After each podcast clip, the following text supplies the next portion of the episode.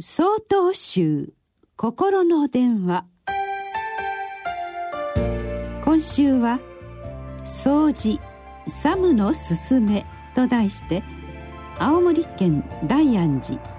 中岡俊丈さんのお話です。年末の大掃除はお済みですか？一説によれば年末の大掃除は年神様をお招きするため玄関を念入りに掃除したことに由来するそうです。私が修行させていただいた大本山永平寺でも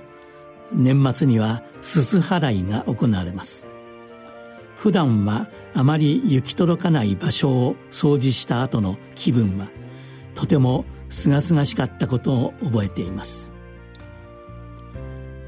曹洞宗のお寺では掃除などを「サム」と言い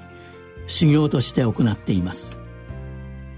しかし入門当初の私には掃除は雑用だという先入観がつきまとっていました。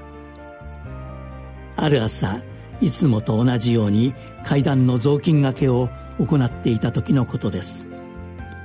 ふと横を見ると伊能という役目の和尚さんが額に汗しながら一生懸命に雑巾がけをしているのが目に飛び込んできました。するとその和尚さんはお師匠さんの背中を流していると思って雑巾がけをしなさい。そう知った激励し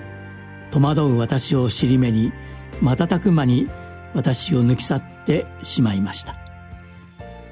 その瞬間私は雑巾がけをしていた廊下の板が不意に師匠である住職の背中に見え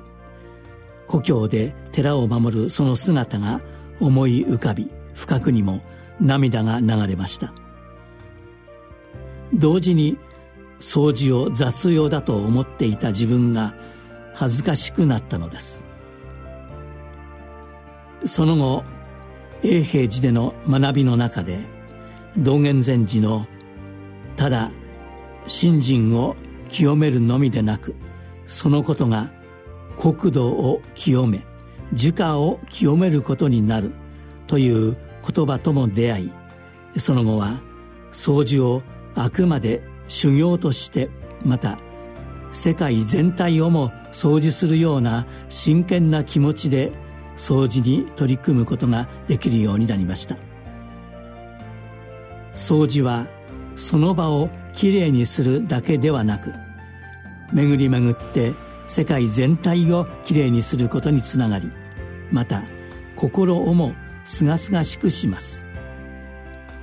皆さんも年末の大掃除に修行の心で取り組んでみませんか